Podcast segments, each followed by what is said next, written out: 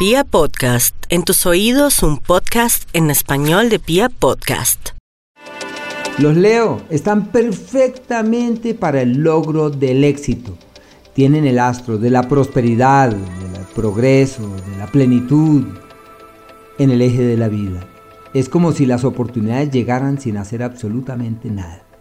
Su capacidad productiva está en uno de los picos más altos del año, así que si lo profesional pinta perfectamente y lo económico se destraba y las cosas fluyen mejor, lo que hay que hacer es tomar decisiones. Hay que tomar las riendas del dinero, mirar hacia el futuro con una buena actitud laboralmente hablando y con el alma los asuntos propios del quehacer profesional. Un ciclo bueno para valorar otras ideas, para aprender nuevas cosas, para contemplar la, la posibilidad de profundizar en nuevas temáticas.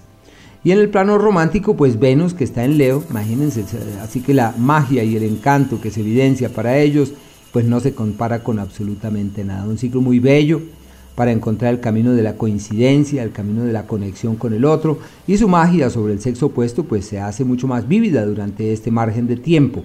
Y es como cuando uno logra sentirse en plenitud.